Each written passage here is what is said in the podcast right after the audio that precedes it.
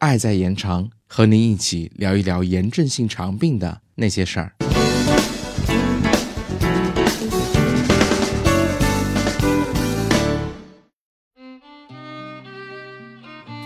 嗨，小广播又跟大家见面啦！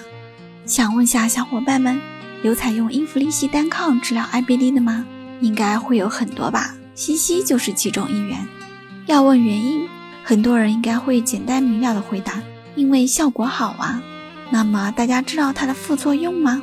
几乎任何药物都是有副作用的。尽管研究显示，多数患者对英弗利西单抗治疗的耐受性比较好，但是英弗利西单抗治疗也有可能发生一些副作用，比如白细胞减少、肝功能受损或感染，比如结核等，这些副作用都有可能发生。在临床上使用该药物治疗时，更加需要警惕少见的严重事件的发生，因此建议在专科医生严密监控下使用该类药物。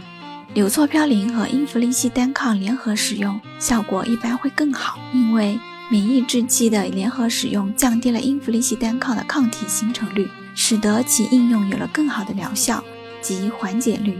联合治疗可能对预后较差的患者，例如。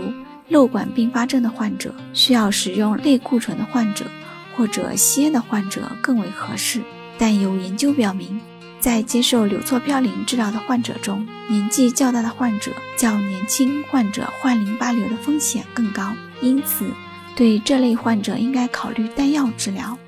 此外，采用英弗利西单抗治疗，尤其是合并用药的时候，患者合并机会性感染的概率。均明显高于免疫制剂单药的使用，因此该类药物需要在专科医生的监测下使用。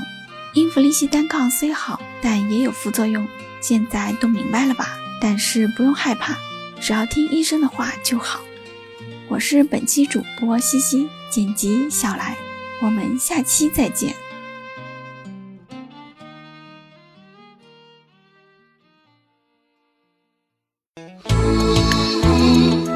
本节目由 CCCF 爱在延长炎症性肠病基金会独家录制播出。节目内容感谢由浙江大学出版社出版的《溃疡性结肠炎和克罗恩病你问我答》丛书。更多详情，请欢迎关注爱在延长官方网站及微博、微信公众号，期待您的互动。